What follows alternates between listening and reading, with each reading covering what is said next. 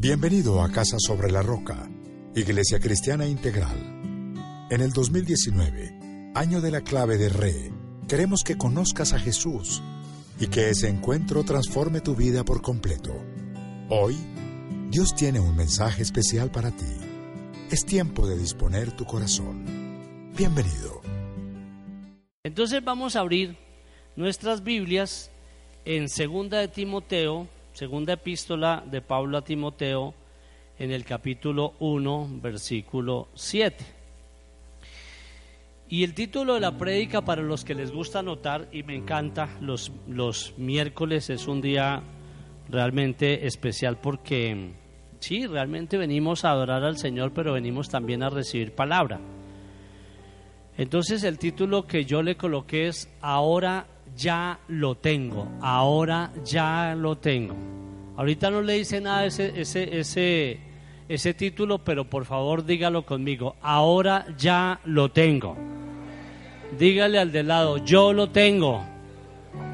No hay ninguna duda, hoy vamos a despejar toda duda de lo que ya tenemos realmente, que Dios nos ha dado y que lo único que tenemos que empezar es a vivirlo, a disfrutarlo. Entonces voy a pedirle a la iglesia que leamos todos juntos, con buen ánimo sobre todo y con convicción. ¿Podemos leer iglesia? ¿Podemos leer iglesia? No, más animados. ¿Podemos leer iglesia? Eso, muy bien. Pues Dios no nos ha dado un espíritu de timidez, sino de poder, de amor y de dominio propio. Papá, gracias. Dios Señor, hoy queremos experimentar el poder de tu palabra. Queremos experimentar, Señor, el poder de tu Espíritu Santo acá. Queremos que rompa, Señor, con nuestros esquemas. Queremos, Dios, Señor, que realmente nos sorprendas. Queremos, Señor, que superen nuestras expectativas. Señor, tu palabra es clara en Efesios 3:20 cuando dice aquel que puede hacer mucho más de lo que ustedes pueden imaginar. Señor, supera todo eso y que esta noche de miércoles, Señor, realmente sea de inmensa bendición para todos, Dios, desde el más pequeño hasta el mayor, Dios mío, para cada familia, para cada pareja, para cada joven, para cada hombre, para cada mujer, Dios mío, para cada servidor tuyo en este lugar. Señor, que sea una palabra de bendición, de edificación, que rompa, Dios mío, Señor, con muchas cosas en nuestra vida porque tú, Señor, dices a través del profeta Jeremías que tu, que tu palabra, Señor, es como martillo que rompe, que quebranta, y que tu palabra también es como fuego, Señor, que quema, Dios. Y hoy te pedimos que rompas y quebrantes y tritures cosas en nosotros y que quemes también algunas otras para que solamente quede lo que tú definitivamente, Señor, anhelas ver en nuestra vida. Gracias Dios por cada persona aquí y por cada familia que está aquí representada, porque estoy convencido, Señor, de la alegría que va a traer a su corazón saber que ya tenemos todo aquello que, Señor, tu palabra dice, y que no vayamos a buscarlo a ninguna otra parte porque ya nos lo has dado, Señor, y saca de nosotros toda inseguridad, y saca de nosotros toda mentira y todo engaño, Señor, que no haya permitido que nosotros no solamente creamos, sino que experimentemos el poder de tu preciosa palabra en el nombre de Jesús y bajo la unción del Espíritu Santo. Amén y amén. Gracias Esteban, Dios te bendiga. Mire, Pablo escribió dos epístolas a Timoteo. Y en esta segunda epístola Pablo está preso. Él está preso, está anciano, está a punto de morir. Realmente ya está contando sus últimos sus últimos días. Y cuando él escribe allí desde la prisión, ¿sí? oye, te hablo desde la prisión y tal. Em, pues él se ha enterado que, que, Timoteo tiene complicaciones, que está siendo perseguido, que está siendo maltratado, que está siendo juzgado, que está siendo cuestionado. Si usted se acuerda, en primera Timoteo le dijo que nadie te menosprecie por ser joven, que al contrario los creyentes en ti vean un ejemplo en la manera de hablar, en el amor, en la fe, en la pureza, en la conducta, en la pureza. Entonces, claro, hay una distancia entre una carta y la otra. En la primera, eh, Timoteo está empezando un pastorado, un ministerio, y en la segunda ya pasaba algún tiempo. Y ya Timoteo está sufriendo, y está sufriendo de lo que sufre una persona cuando va a predicar el Evangelio, de persecuciones. Y entonces por eso eh, yo quiero hacer una introducción y, yo la llamé la razón de esta exhortación que le hace Pablo a, Timoteo, cuando le dice, Dios no nos ha dado un espíritu de timidez, sino de poder, de amor y dominio propio.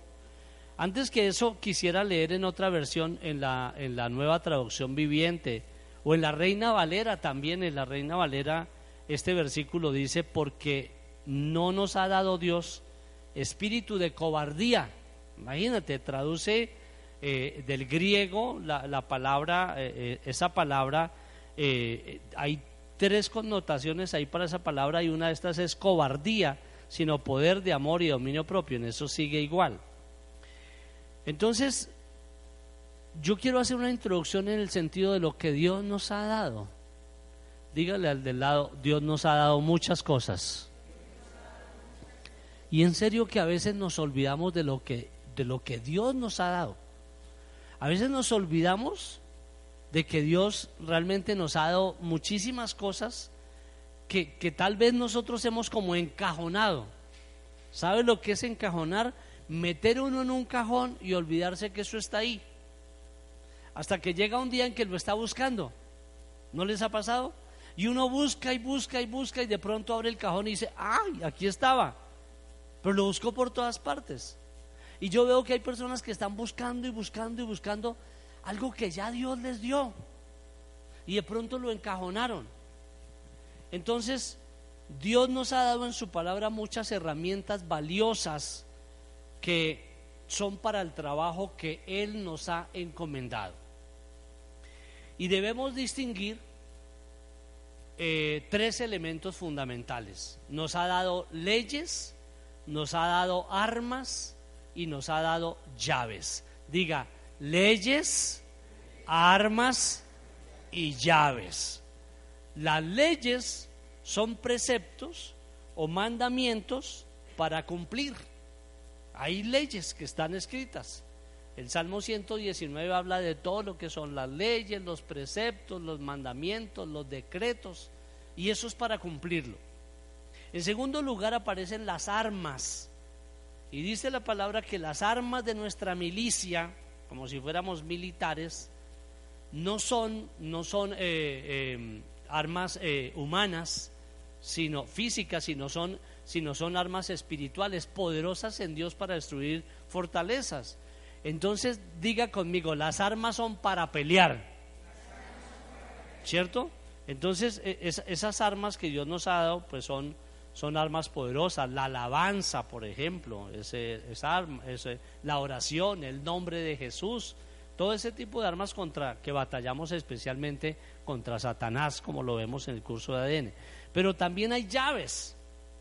Y las llaves son llaves que son elementos para abrir o para cerrar. Y las llaves dan acceso a puertas donde nosotros encontramos muchas cosas que el Señor nos, nos permite tener. Y esas, y, esas cosas son para nosotros bendiciones. Con la llave, por ejemplo, tú abres una puerta que da acceso a algo que ya Dios ha establecido para nosotros de manera absolutamente sobrenatural. Por ejemplo, en el curso de llaves del poder hablamos que la llave de la, de la bendición es la obediencia. Pero decimos que la llave de la obediencia tiene dos, dos eh, dos, dos posiciones y la primera es oír y la segunda es hacer. Y cuando tú vas a abrir una puerta que tiene como los, dos elementos que se cruzan ahí de seguro, con uno solo no abres, no basta con oír, es necesario hacer y entonces ahí se franquea la puerta. Pero hay algo más aquí y es que también ha dotado a la iglesia y a los cristianos con dones, los dones del Espíritu Santo. Y los dones son habilidades particulares que el Señor nos ha dado precisamente para, son destrezas que el Señor nos ha dado para algo particular. Es decir, para ejercerlos, para usarlos en la obra, no para enterrarlos. Y Pablo se lo está recordando aquí a su pupilo Timoteo. Si me acompaña ahí al versículo anterior, acuérdese que acabamos de leer el 1.7 donde dice, pues Dios no nos ha dado un espíritu de timidez o de cobardía, sino de poder, de amor y de dominio propio. Y es que en el versículo 6 le ha dicho lo siguiente, por eso te recomiendo que avives la llama del don de Dios que recibiste cuando te impuse las manos. En realidad no era Pablo el que le había impuesto las manos a, Timoteo, era todo el presbiterio. Es decir, todos los ancianos le habían, impuesto las manos a, a Timoteo y a través de esa imposición de manos, pues él había recibido dones. Y lo que observaba Pablo era que Timoteo estaba dejando apagar el don que había recibido. Y particularmente se está refiriendo al don, el fuego para predicar la palabra. Y por eso en este capítulo 1 realmente es lo que le está, lo que le está diciendo es, mire, no sea cobarde, no, no sea tímido, no sea temeroso, siga, siga compartiendo la palabra. Usted lee el capítulo y nota que le está diciendo, no, no, nada de cobardía, siga adelante porque tienes que avivar el fuego. ¿Y el fuego de qué? Pues del don que, ya recibió. Le dijo, eh, Pablo era insistente en el hecho de que, de que verdad debía debía ponerlo en ejecución. Yo veo eso. Dios nos ha dado realmente a nosotros, las leyes nos las ha dado a todos, las armas nos las ha dado a todos, las llaves nos las ha dado a todos, ¿sí? Entonces nosotros podemos individualmente observar todas las leyes que Dios ha dado y cumplirlas o simplemente dejarlas pasar, pasarlas por alto, pasarlas, eh, decir, por la faja, como se dice popularmente. Las armas, ¿las podemos utilizar o no las podemos utilizar? Yo creo que en el ejército, yo creo que en la policía, hay personas que han estado sirviendo durante muchos años y nunca han tenido que utilizar un arma. Por ejemplo, alguien puede estar en el ejército y empezar tal vez como, como, como cabo y luego pasar tal vez a, una posición de sargento, sargento viceprimero, sargento primero, sargento segundo, sargento mayor, y tal vez nunca utilizar las armas, pero sí todos los días se las ha puesto.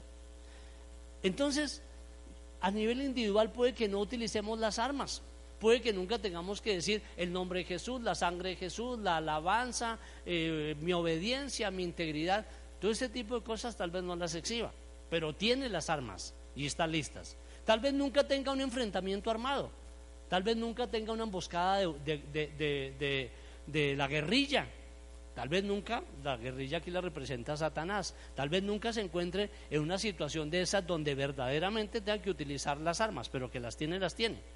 Y por otro lado, tal vez no todo el mundo utilice las llaves, Tal vez sepa que ahí están las llaves, que está la llave del despojo, que está la llave de la obediencia, que está la llave de la restitución, una cantidad de llaves, un llavero de 13 llaves, pero tal vez nunca las utilice.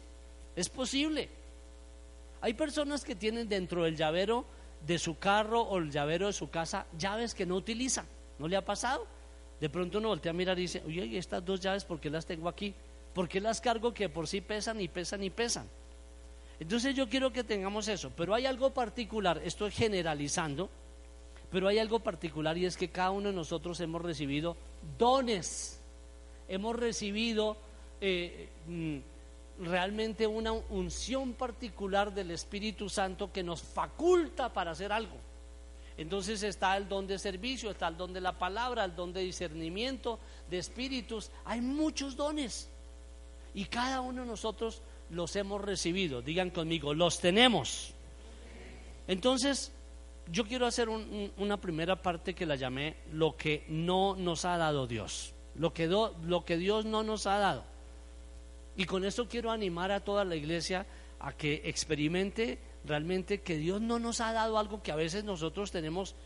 Y no es porque Dios no lo haya dado, es porque nos lo ha dado el mundo porque nos lo ha dado la costumbre, porque nos lo ha dado la tradición, porque nosotros tal vez lo heredamos de nuestra familia, el hecho de ser así, pero eso no viene de Dios.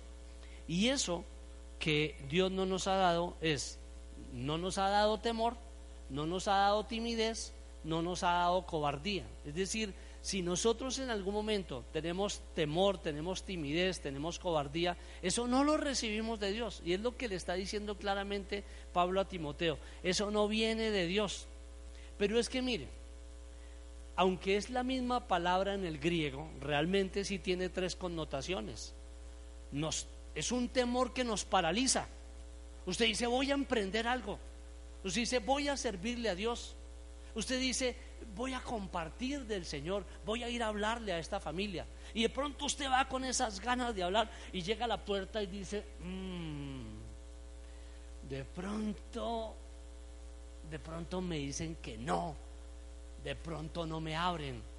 Algo ahí, de pronto usted se siente tímido o le da como cobardía y dice, no, Usted dice, voy a servir en un ministerio. Ujieres es mi ministerio. Definitivamente he orado durante los, los anteriores meses y ese es mi ministerio. Y usted viene con la hoja de vida y...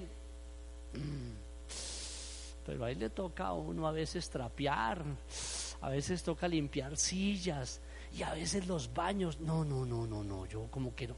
Y ahí como que se queda. ¿Sabe qué pasa con eso que Dios no nos ha dado? Eso nos, nos inutiliza, eso nos frena, eso nos bloquea y eso, y es lo peor, nos hace ineficaces. Ojo con eso. Y, y, es lo que Pablo le está diciendo a Timoteo. Le dice, mira, eso te bloquea, eso te inutiliza, eso te detiene, eso te hace ineficaz. Y tú estás llamado a predicar, tú estás llamado a hacer cosas grandes, pero eso, eso que está pasando acá realmente va a, frenarte por completo y no, va, no vas a permitir que seas eficaz. La palabra eficacia acá es importante. Un teólogo que hace parte de los teólogos que estudiamos en Casa Roca en la Facultad de Teología, que se llama Paul Tillich, dijo lo siguiente, aquel que nunca asume riesgos y por supuesto nunca falla, es un fracasado en todo su ser. Me gustó mucho porque pues, uno dice como buen colombiano, el que no arriesga un huevo, ¿qué pasa iglesia? ¿Cuántos son colombianos acá? El que no arriesga un huevo, no saca un pollo, ¿cierto? Usted tiene que arriesgar algo. Es lo que dice Paul. Si usted nunca arriesgó, y por supuesto termina diciendo, yo nunca he fallado, pues obvio usted nunca ha fallado porque nunca se ha arriesgado. Pero aquel que nunca ha fallado, porque nunca se ha arriesgado, dice Paul Tillis, es un fracasado absolutamente en todo. Porque nunca se dio la oportunidad de superar la timidez, de superar la cobardía, de decir, oiga, si estoy aquí parado, usted, un día usted determina algo en su corazón. Y dice, yo voy a hacer esto. Y usted está ahí parado al frente. ¿Y qué le hace falta? Voy a, voy a tocar. Hay dos posibilidades, ¿me abren o no me abren? Hay dos posibilidades. Si abren, me atienden o no me atienden. Hay la posibilidad de que me escuchen o no me escuchen. Pero por lo menos lo intenté. Y es a lo que se refiere Tilis. Y en 1 Corintios 1.17 el propio Pablo habla de la eficacia en este sentido. Dice, pues Cristo no me envió a bautizar, sino a predicar el Evangelio, y eso sin discursos de sabiduría humana para que la cruz de Cristo no perdiera su eficacia. Pablo le está hablando a un hombre que ha sido llamado a compartir el Evangelio. Y cuando nosotros tenemos eh, en, nuestro ser algo que Dios no nos ha dado, el mundo quiere que seamos tímidos. Entonces estás frente a la puerta y sabes que tienes que tocar, pero dices, bueno, voy a tocar. Bueno, no abrieron. Me hace acordar de un excelente chiste que una vez conté de una persona que estaba pidiendo que lo llevaran por la calle, ¿no? Pidiendo que lo llevaran y nadie, nadie paraba. Y de pronto un camión de esos grandes, un tractomula, frenó y se subió. Eso tiene un gran cajón así adelante, muy cómodo el conductor, 18, 20 cambios ahí que va metiendo y se sentó él. Y cuando estaba ahí sentado, empezó a sentir ese silencio de una cabina donde solo se escucha el Y él ahí en silencio y dice, tengo que romper este silencio porque ¿cuántos kilómetros vamos a andar así? Y entonces dice, voy a hablarle. a ver, voy a sacar fuerzas de flaqueza. Le voy a hablar de fútbol. Uy, no, no, no. De fútbol no. Porque pronto yo le digo que yo soy de Santa Fe y él es de Millonarios y me dice, se me baja. Entonces no voy a hablar de fútbol. Bueno, voy a hablarle de política. No, no, no, de política, no, porque pronto yo le digo que yo soy liberal y él es conservador y me dice, se me baja. Bueno, entonces voy a hablarle de, pues, de las regiones, ¿no? No, no, no, de las regiones no, porque yo soy bogotano y resulta que él de pronto es paisa y dice, se me baja. Y así le echó de cabeza todo mientras pasaba el tiempo y ya no podía más y entonces no hay que romper el silencio y le lo voltea a mirar y le dice, pues sí, y el otro le dice, pues no, y se me baja. ya estaba predispuesto todo, pues no, y se me baja. Y a veces hay como esa timidez, a veces hay como esa cobardía, a veces hay como ese temor. Y, lo que le está diciendo Pablo a Timoteo es arranque, arranque y hágale y va a notar la diferencia. Entonces, el capítulo que más me interesa tratar es lo que ya tenemos. Escriba, lo que ya tenemos. Y yo quiero que usted salga esta noche de su corazón diciendo, yo lo tengo, lo tengo, lo tengo. Una vez cantamos en Casa Roca una canción que decía, la unción de Dios está sobre mí. Em, la unción de Dios está sobre mí, yo, yo sé que la tengo, algo así. Entonces, mire, escriba, número uno, tengo el poder de su espíritu. Yo quiero que se lo tome muy en serio esta noche, el poder de su espíritu. Efectivamente, lo primero que le dice Pablo a Timoteo es, que Dios nos ha dado no un espíritu de, timidez, sino de poder. Esa es la primera palabrita que quiero tomar acá. Es el poder de su espíritu, que no podremos hacer nosotros con el poder del Espíritu Santo. Usted sabe que la Biblia dice que el poder que levantó a Jesucristo obra también eficazmente en nosotros, que si lo levantó entre los muertos.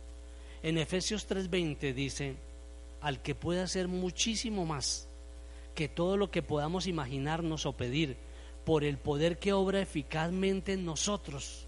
A Él sea la gloria, la honra, la alabanza por los siglos de los siglos. Mire, en varias partes de la escritura dice que ese poder está obrando en nosotros. Es un poder del cual está hablando Pablo en el siguiente sentido no era un poder físico, tampoco era una capacidad para levantar pesos, una capacidad para mover de pronto toneladas. No, tampoco era una capacidad para hacer tareas duras. Pablo está hablando acá de un poder sobrenatural, un poder capaz de obrar milagros, un poder a través del cual usted puede decir, yo creo que esto va a pasar y Dios a través del Espíritu Santo hace que eso ocurra. Esa es, es la primera parte que le dice Pablo a Timoteo, le está diciendo, realmente es el poder que el mismo Señor Jesucristo nos ofreció. Si me permites, voy, voy, a ir a Juan capítulo 14, versículo 18, y veo unos versículos ahí donde eh, el, el Señor Jesucristo habló de ese poder que iba a venir a la vida del creyente. Y quiero que le digas al de lado, yo tengo ese poder, dígale, ese poder está en mi vida. Realmente está ese poder, ese poder de reprender, ese poder para exhortar, ese poder para decir, en el nombre de Jesucristo, esto se termina ya. Utilizaste un arma, pero también una llave para abrir algo que definitivamente está cerrado o algo así. Entonces en Juan capítulo 14, versículo 18 dice, no los voy a dejar huérfanos, volveré a ustedes. Dentro de poco el mundo ya no me verá más, pero ustedes sí me verán y porque yo vivo también ustedes vivirán. Entonces luego viene en el versículo 26 de quién está hablando y dice el versículo 23, 26. Pero el consolador, el Espíritu Santo, a quienes el Padre enviará en mi nombre, les enseñará todas las cosas y les hará recordar todo lo que les, lo que les he dicho. Y ahí está la promesa del Espíritu Santo, de una manera evidente. Pero Jesús habló de que no los dejaría solos, que él estaría por irse, pero que era necesario irse, pero que no los iba a dejar solos. Ahora, avance a Juan capítulo 16, versículo 7, Y en Juan 16, 7 dice, pero les digo la verdad, les conviene que me vaya, porque si no lo hago, el consolador no vendrá a ustedes, en cambio si me voy, se lo enviaré a ustedes y cuando Él venga, convencerá al mundo de su error en cuanto al pecado, en cuanto a la justicia y al juicio, en cuanto al pecado porque no creen en mí, en cuanto a la justicia porque voy al Padre y, ustedes ya no podrán verme, y en cuanto al juicio porque el el príncipe de este mundo ya ha sido juzgado. Y ahí les habla de ese poder que iba a revelar lo oculto. Y ahí les iba a hablar de ese poder que iba a perdonar los pecados. Y iba a hablar de ese poder que podía realmente sacar a la luz ¿sí? Todo, todo tipo de situación de una persona para convencerla de pecado, de justicia y de juicio, que definitivamente nosotros sabemos que solo lo hace el Espíritu Santo. Y lo hace cuando a través de una predicación de la palabra una persona siente que definitivamente hay algo que no está bien en su vida y termina levantando la mano y termina diciendo yo realmente necesito a Dios. ¿Por qué? Porque el Espíritu Santo lo convenció de pecado, de justicia y de juicio, como lo acaba de expresar aquí el Señor. Entonces era necesario irse. Ahora, en el libro de Hechos de los Apóstoles, Jesús confirma cuál era ese poder que hoy está disponible para nosotros y que yo quiero que usted sepa que lo tenemos. Diga otra vez, yo tengo el poder del Espíritu Santo. Es como el poder de, es como el, poder de, una turbina que ya está conectada, pero que de pronto nosotros no estamos utilizando para lo que, para lo que el Señor quiere. Se los voy a decir. En Hechos 1.8 usted pasa el libro de Juan y llega inmediatamente, después de Juan capítulo 21, llega a Hechos de los Apóstoles. Y en Hechos 1.8, mira lo que dice. Pero cuando venga el Espíritu Santo sobre ustedes, recibirán poder y serán mis testigos tanto en Jerusalén como en toda Judea y Samaria y hasta los confines de la tierra. Timoteo, se te ha olvidado que tú tienes ese poder. Ese poder ya te lo dio el Espíritu Santo. ¿Quién es el que nos da a nosotros el poder? El Espíritu Santo. El poder de convicción, el poder de creer, el poder de reprender, el poder de echar lo que fuera en el nombre de Jesús. Ese poder del Espíritu Santo está en nosotros. Entonces ese poder estaba en Timoteo y también se encuentra en cada uno de los creyentes el día de hoy. Entonces, atención iglesia, ya lo tenemos. No debemos buscar poder como otros lo hacen. Mire, ¿por qué, Pablo se, se, refiere a, a, esto? Timoteo, no necesitas buscar poder. Aquí la gente anda buscando poder, poder político, poder económico, poder de sojuzgar, poder de mandar, poder lo que sea. Están buscando poder. Pablo está diciendo, tú ya tienes el poder, tú ya recibiste el poder del Espíritu Santo. Por lo tanto, no es necesario que lo busques, ya lo tenemos. Iglesia, escucha esto. Tenemos a nuestra disposición un poder sin límites. Diga iglesia, por favor, sin límites. El único límite es nuestra fe. Si nuestra fe es pequeña, pues el poder que vamos a tener a través del, Espíritu Santo, pues va a ser pequeño. Y no son palabras de un predicador, son palabras de Jesús. Si tuvieran fe como un grano de mostaza, le dirían a esta montaña, quítate y tírate al mar, y la montaña lo haría. Y la montaña puede representar cualquier cosa en nuestra vida que, que sea de carácter imposible. Pero el Señor está diciendo, solo si tuvieras fe como un grano de mostaza. Y en ese pasaje se demuestra que el Señor les está diciendo, que el problema no es el problema de la higuera, que si la higuera produce o no produce, se seca o no se seca. Les está diciendo, esto es un tema de fe. ¿Por qué la fe mueve el poder de Dios? Y aquí lo estamos observando precisamente. Un poder sin límites por medio del Espíritu Santo. El creyente puede servir con valor. El creyente puede soportar con paciencia.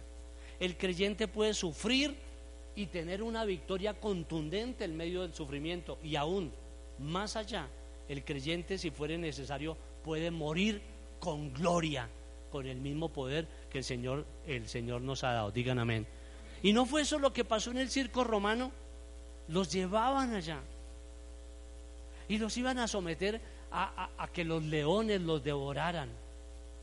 Y lo único que les estaban diciendo es, usted reniegue de Jesucristo, diga que no es cristiano y sale inmediatamente de acá. Y ellos tenían el poder del Espíritu Santo para resistir. Resistieron la muerte. Cuando hablamos de los mártires, estamos hablando de hombres y de mujeres que no renegaron de su fe el creyente tiene eso, tiene ese poder para resistir con paciencia, para tener valor en los momentos más difíciles, para seguir adelante en medio de las crisis y de los problemas, y eso lo sustenta, por supuesto, el Espíritu Santo. Amén. Diga conmigo, yo lo tengo. Lo tenemos, iglesia. En segundo lugar, tenemos el amor del Padre. Entonces Pablo le dice, porque Dios no nos ha dado un espíritu de timidez, sino de poder, de amor. Y viene el espíritu de amor. ¿De dónde viene el espíritu de amor? Del Padre, por supuesto. En Juan 15, 9, para que lo sepas, dice, así como el Padre me ha amado a mí, también yo los he amado a ustedes, permanezcan en mi amor. Más veces de las que uno se pueda imaginar, el Señor Jesucristo habló del amor del Padre. Y es que el Padre ama. De tal manera amó el Padre al mundo que envió a su Hijo unigénito para que todo aquel que en él cree no se pierda, mas tenga vida eterna. ¿Por qué envió el Padre Celestial a Jesús única y exclusivamente por amor?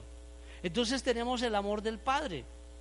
Queremos ver el profundo significado de lo que significa en 2 Timoteo 1.7 el tema del amor. El amor es el primer elemento del fruto del Espíritu Santo. Digan amén. Dice, más el fruto del Espíritu Santo es amor. Ya tenemos el amor, porque ya tenemos el amor de papá, a través del cual, pues por supuesto, nuestra vida va a cambiar. Y Pablo tuvo que conocer muy bien esa palabra, porque Pablo era un perseguidor, Pablo era un fanático, Pablo era un hombre que no tenía amor Pablo lo único que tenía era una intención de coger a la gente y obligarla a creer lo que él creía. Pablo no tenía amor porque Pablo lo único que quería era imponer un tipo de doctrina, un tipo de pensamiento. Y tenía que utilizar lo que fuera, incluso la persecución, incluso el acoso e incluso también, como sucedió con Esteban, si fuera necesario, someter y matar a alguien por las ideas que él tenía pero no tenía amor. Entonces, en Hechos capítulo 9, ahí que estamos en el 1, pásese al 9, en Hechos capítulo 9, versículo 16, dice lo siguiente, yo le mostraré cuánto tendrá que padecer por mi nombre, y esta es la conversión de Saulo. Cuando el Señor llama a Saulo y se le aparece en el camino de, Damasco, le dice, Saulo, Saulo, ¿por qué te das golpes contra la pared? Tú me estás persiguiendo es a mí. Y cuando lo manda a la casa de Ananías, Ananías le dice, pero Señor es un sicario. Él nos está persiguiendo a todos como que lo vas a mandar a mi casa. Y el Señor le dice a Ananías, tranquilo Ananías, porque yo le voy a mostrar a Saulo cuánto tendrá que padecer por mi nombre. Y uno dice, ¿cómo conoció Pablo entonces el amor de Dios? Él observó que definitivamente a pesar de estar absorto en su propia agenda, en sus propios planes, en, el fanatismo que tenía, él notó que el amor de Jesús cambió su vida. Que a pesar de eso, el amor de Dios con que lo trató fue tan grande que él vio el cambio que iba a producir en su vida. Ahora uno se pregunta, pero ¿cómo puede ser eso si él tan pronto se encontró con Jesús en el camino a Damasco quedó ciego? quedó absolutamente ciego. Era un resplandor que le había pegado en los ojos y tuvieron que cogerlo de la mano y llevarlo hasta Damasco. Y quedó ciego. Y él empezó a notar el amor de Dios. Lo llevó donde un discípulo que se llamaba Ananías. El, el discípulo puso las manos sobre sus ojos, oró por él y le cayeron escamas de los ojos. La primera muestra de amor es que el Señor le dio la vista cuando la había perdido en, ese encuentro con el propio Señor Jesucristo. Y, y, darle la vista era poder por lo menos empezar uno a, a tener el siguiente pensamiento. Hubiera podido quedar ciego de por vida. Y tal vez se lo merecía. Y tal vez un asesino como él se merecía quedar ciego. pero solo por la misericordia de Dios él siguió viendo. La historia dice que él tuvo problemas en sus ojos, es decir, que tenía como unos, unos problemas de, de unas eh, infecciones en sus ojos, que tal vez eso, eso lo llevó a sufrir mucho. Y probablemente fuera consecuencia del resplandor que dio sus ojos allí en el camino a Damasco. Pero que veía, veía perfectamente.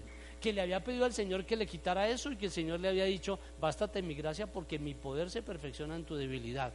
Pero definitivamente Pablo aprendió a conocer el amor de Dios y aprendió a hacer algo que él nunca tenía por costumbre o incorporado a su forma de ser.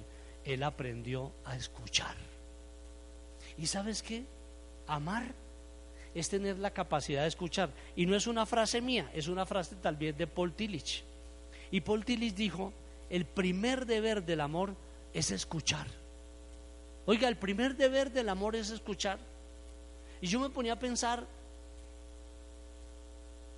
el propio apóstol Pablo nos dice en Efesios capítulo 5, versículo 25, esposos, amen a sus esposas. Traducción de Tillich, esposos, escuchen a sus esposas. Y lo que menos queremos hacer nosotros los esposos es escuchar a la esposa, que porque es cantaletosa, que porque habla mucho, que porque no se calla, etcétera. Pero resulta que a través de tu esposa Dios te quiere hablar y lo hace conmigo y nos dice que las amemos. Entonces ahí, ahí se revela realmente una posibilidad de que, de que Dios, de que Dios nos hable de una manera personal, de una manera particular. Es el amor de Dios. Entonces Pablo conocía esa palabra amor. Jesús le enseñó a amar cuando estaba acostumbrado a odiar. lo preparó para seguir por amor a otras personas cuando él perseguía por fanatismo. Él tuvo que amar a sus perseguidos y tuvo que amar también a sus perseguidores. Él empezó a amar a los que él perseguía para obligarlos a creer lo que él creía y él empezó a amar a los que lo azotaban, a los que lo perseguían, a los que lo cuestionaban. Él fue realmente un objeto a través del cual el Señor empezó a mostrar su amor. Dios nos ha dado también un espíritu de amor. El propio amor del Padre es el amor que está en nosotros. ¿Y sabes dónde lo puedes encontrar? Romanos capítulo 5, versículo 5. Y vas a leer allá en Romanos capítulo 5, versículo 5, donde dice, porque el Espíritu Santo ha derramado su amor en nuestro corazón. Derramó un amor en nuestro corazón que es capaz de aceptar, que es capaz de escuchar, que es capaz de comprender es, en serio, ya lo tenemos, para no maltratar a la esposa, para no herir a la esposa, para no causarle daño a, los hijos. Es ese amor que nosotros ya lo tenemos en nuestro corazón. Están leyendo Romanos 5.5 después de Hechos, ya que los vi a todos juiciositos, yo también lo voy a buscar y lo voy a leer. Entonces dice, y esa esperanza no nos defrauda porque Dios ha derramado su amor en nuestro corazón por el Espíritu Santo que nos ha dado. Ahora, ¿quién ha derramado el amor en nuestro corazón? El Padre Celestial. Siempre que en la Biblia aparece la palabra Dios a secas, está hablando del Padre Celestial. Cuando está hablando del Espíritu Santo, que es la tercera persona, utiliza el nombre Espíritu Santo. Y cuando está hablando del Hijo, utiliza el nombre de Hijo o de Jesús. Pero aquí es Dios el que ha dado el Espíritu Santo a través el amor a través del Espíritu Santo. Entonces, es nuestro amor para Dios lo que echa fuera el temor. Diga eso conmigo, iglesia, diga, el amor echa fuera el temor. Que era el problema que tenía Timoteo, por la persecución, por la incomprensión. Entonces le dice, mire, usted tiene el amor y el amor es, es, la, es, la, posibilidad de echar fuera el temor. Es nuestro amor para con nuestros semejantes lo que nos hace dispuestos a soportar las incomprensiones, las murmuraciones, las persecuciones, las críticas y decidirnos a practicar lo que dice Romanos capítulo 12. Dice, no paguen mal por mal, sino paguen al mal con el bien. Digan amén dígale al de lado, eso debe ser con amor, solamente con amor. Primera de Pedro capítulo 4 versículo 8. Ahora avanzamos a primera de, cuatro, de Pedro, capítulo 4, versículo 8. Y ahí dice, sobre todo ámense los unos a los otros profundamente, porque el amor cubre multitud de pecados. Tenemos el amor del Padre que primero nos perdonó y ahora nos dice, con ese amor ustedes deben amarse para que ese amor que nosotros tenemos con nuestros semejantes nos hace dispuestos a creer, a llorar aún delante de Dios, a permanecer delante de Dios. Aún ese amor, Pablo le está diciendo a Timoteo, créamelo en 2 Timoteo 1.7, le está diciendo, ese amor que tú ya tienes del Padre es el que te va a llevar a llorar por las almas, a pedir que se conviertan, a pedir que la palabra no vuelva vacía, como dice Isaías 55, a pedir que la gente escuche, pero que la gente cambie definitivamente con la palabra su corazón. Y en Santiago capítulo 5, versículo 20, otro texto que voy a leer, ahí después de Hebreos está Santiago, Santiago 5, 20, dice, recuerden que quien hace volver a un pecador de su extravío, lo salvará de la muerte y cubrirá muchísimos pecados. Es, es, un texto similar que omite el amor, pero que sí nos lleva a decir, pues obvio, si lo haces con amor, el amor cubre multitud de pecados. Amén, iglesia. Entonces, em, tenemos ahí dos puntos importantes y es que hemos recibido el poder del Espíritu Santo y hemos recibido el amor del Padre. Y el tercero, creo que con el tercero completamos lo, que, lo que vinimos a compartir hoy. El dominio propio del Hijo el poder del Espíritu Santo, el amor del Padre y en tercer lugar el dominio propio del Hijo. Y me voy a basar en Filipenses 2 del 5 al 8. La actitud de ustedes debe ser como la de Cristo Jesús, quien siendo por naturaleza Dios, no consideró el ser igual a Dios como algo a que aferrarse. Por el contrario, se rebajó voluntariamente, tomando la naturaleza de siervo y haciéndose semejante a los seres humanos y al manifestarse como hombre, se humilló a sí mismo y se hizo obediente hasta la muerte y muerte de cruz. ¿Cuál es el tema? Del dominio propio. Es que Dios nos ha dado la capacidad de saber controlarnos a nosotros mismos, someternos a la autoridad de Dios y permitir que Él haga todo aquello que nosotros no podemos hacer. Porque antes de Cristo, Tal vez a usted le haya pasado como a mí, éramos incontrolables. No nos controlaba absolutamente nada, y más si estamos bajo el efecto del alcohol. Usted va a tratar de coger a un borracho y no puede porque tiene unas fuerzas tremendas. Y también cuando somos voluntariosos y decimos yo quiero hacer esto y nadie me va a detener. Antes nosotros éramos incontrolados, absolutamente incontrolables. Ahora nosotros realmente entendemos lo que es el valor tan grande que es el dominio propio. En Proverbios capítulo 25, versículo 28 dice, como ciudad sin defensas y sin murallas es aquel que no sabe dominarse. Y yo quiero acá hacer énfasis en algo que nosotros ya tenemos. Diga conmigo, yo ya lo tengo. Yo ya tengo dominio propio. Anoche en Hombres de Bien hablábamos de, hacíamos un chiste, nombre de bien, con los que están acá sentados, que decía el pastor Mario Santa, algunos tienen dominio propio y otros tienen demonio propio. Pero dominio propio es el último elemento del fruto, el número nueve, el fruto del Espíritu Santo, pero es muy importante. Porque ¿qué sacamos si tenemos amor y alegría y paz y paciencia y amabilidad y fidelidad y humildad y bondad? pero nos falta el dominio propio, nos desbocamos cual represa y arrasamos con todo, con mucha alegría, tal vez con demasiada amabilidad. ¿No se da cuenta que una persona que es demasiado amable se vuelve melosa?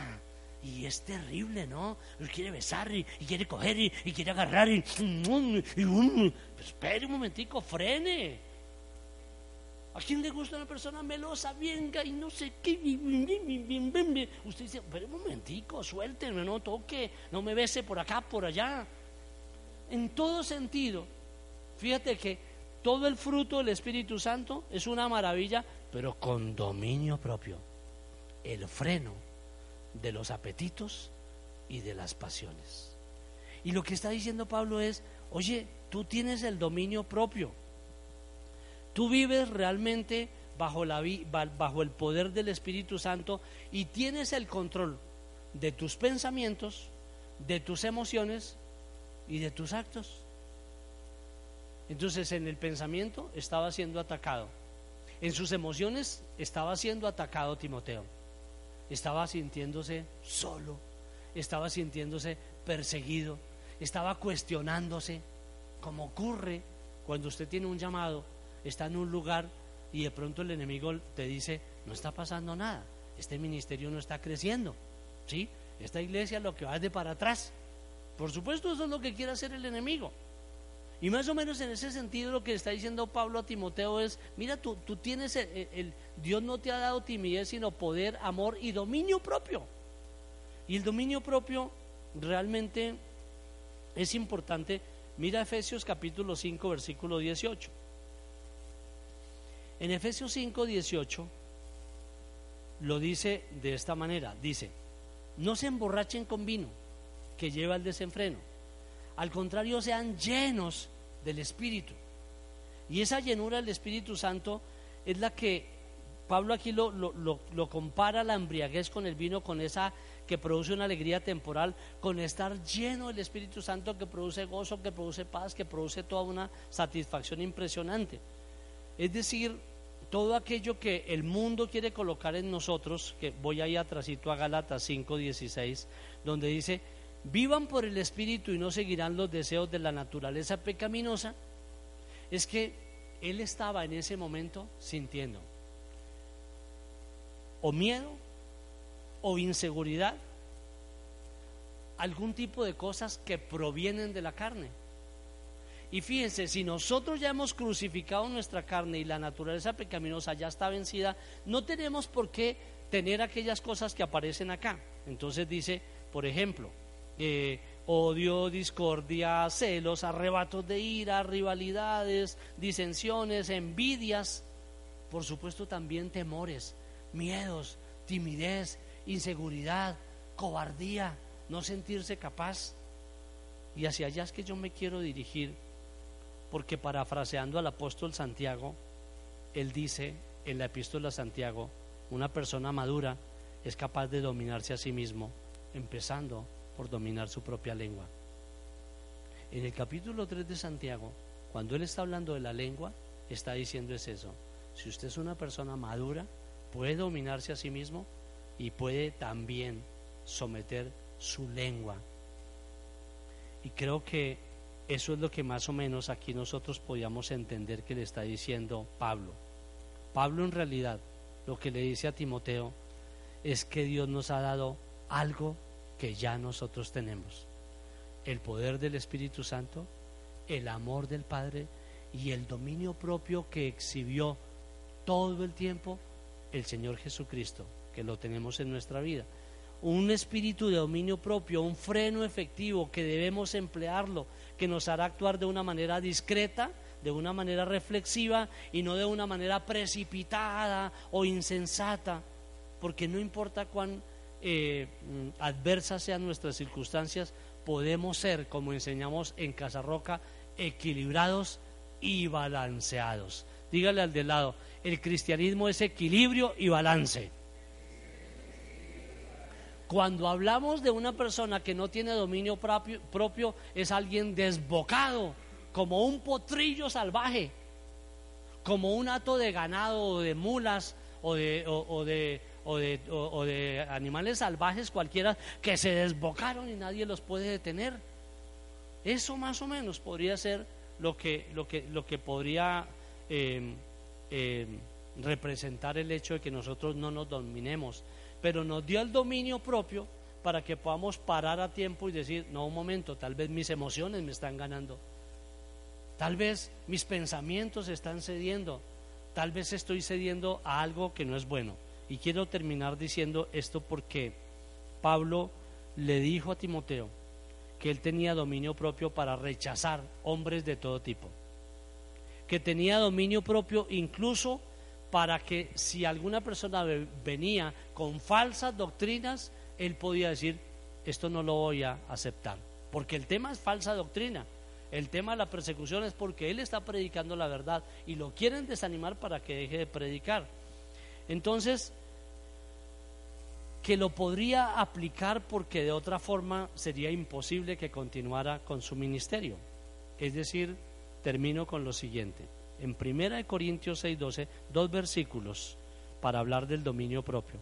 1 Corintios 6:12 dice, todo me está permitido. Pero no todo es para mi bien. Todo me está permitido, pero no dejaré que algo me domine, lo que sea.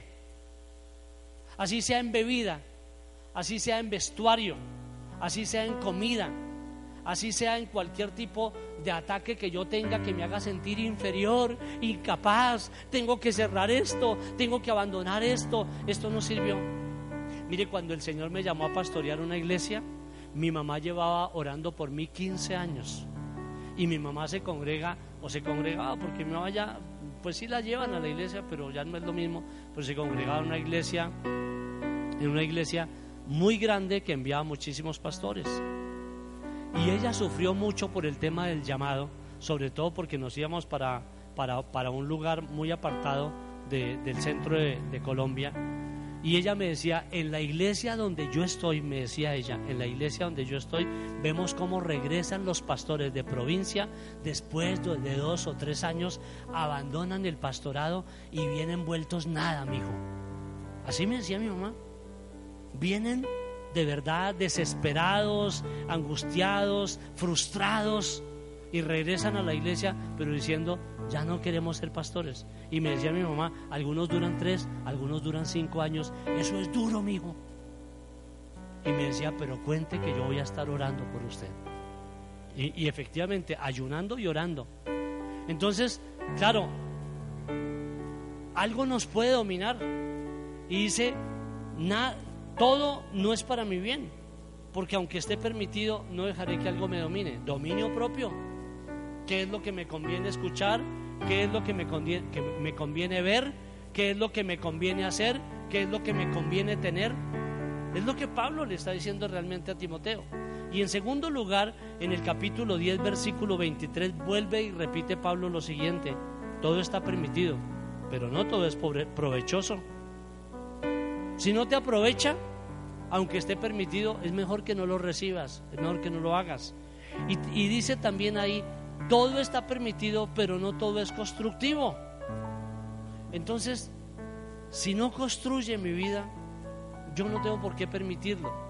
Y justo para eso es el dominio propio, para decir, esto no me conviene, esto no lo dejaré entrar, esto va a dañar mi forma de pensar, esto va a dañar mi llamado esto va a llamar mi percepción de Dios. Esto va a dañar mi manera de caminar con Dios. Entonces, ¿cuántas cosas que son permitidas en este tiempo?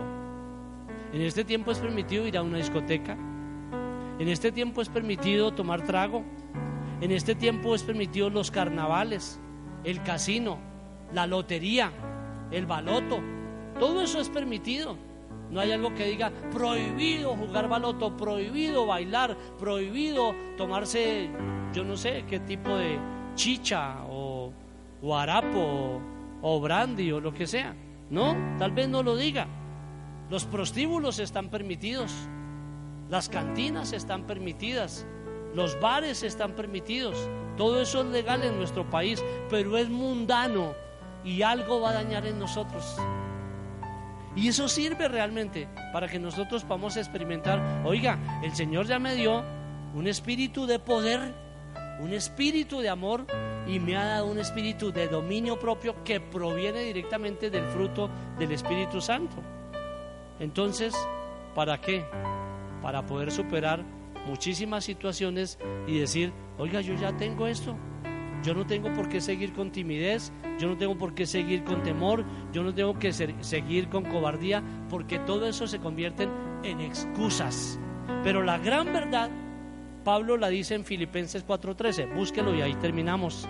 Filipenses 4:13 dice, todo lo puedo en Cristo que me fortalece puedes ejercer tu llamado, puedes tocar la puerta, puedes presentar tu hoja de vida y decir voy a servir en este ministerio, puedes aceptar un llamado, puedes ir a compartir, puedes ir a hablar de Dios, puedes dar ese paso que tal vez te estaba impidiendo la timidez o el temor o la cobardía y puedes decir yo todo lo puedo en Cristo que me fortalece. Amén.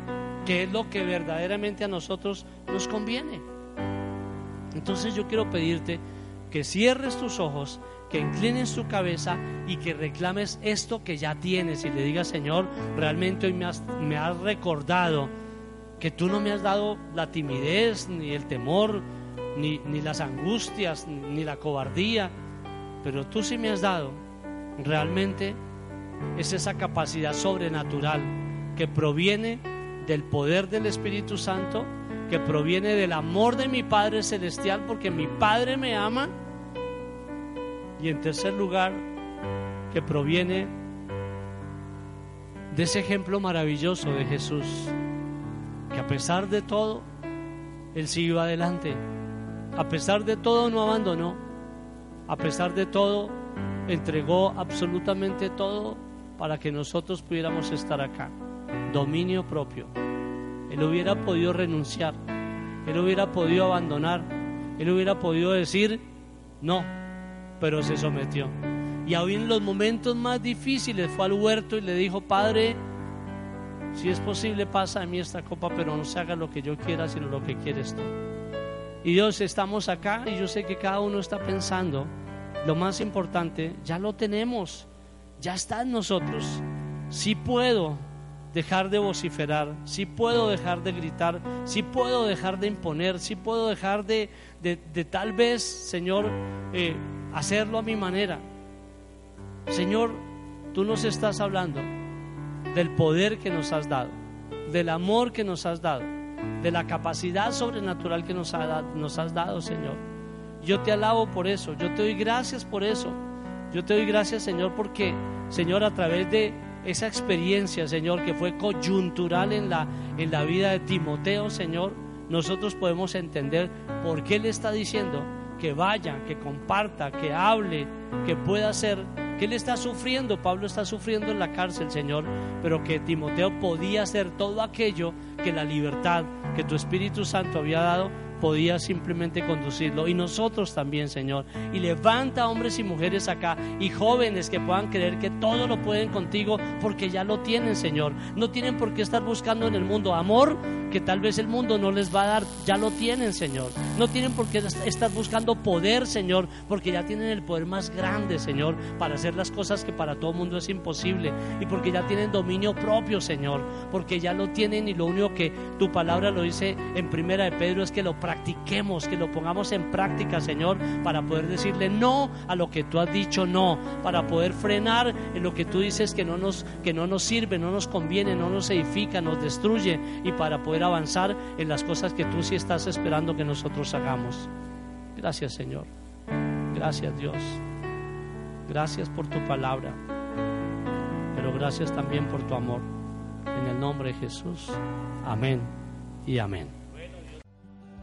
Sabemos que Dios llegó a tu corazón con una palabra especial. Repite en voz alta, después de mí, esta sencilla oración. Amado Jesús, te doy gracias. Reconozco que soy pecador, pero también reconozco que tú, Jesús, eres Dios, que te hiciste hombre, moriste y resucitaste. Te abro la puerta de mi corazón. Haz de mí la persona que tú quieres que yo sea. Te recibo ahora mismo como mi Señor y mi Salvador. En Cristo Jesús. Amén. Si acabas de hacer esta oración, la palabra de Dios dice que naciste de nuevo, que eres una nueva persona. Te invitamos a dar el siguiente paso en tu proceso. Somos una iglesia de amor y queremos acompañarte y ayudarte en esta nueva vida. Ingresa a www.casarroca.org. Conéctate, crece, sirve. Seguimos en contacto.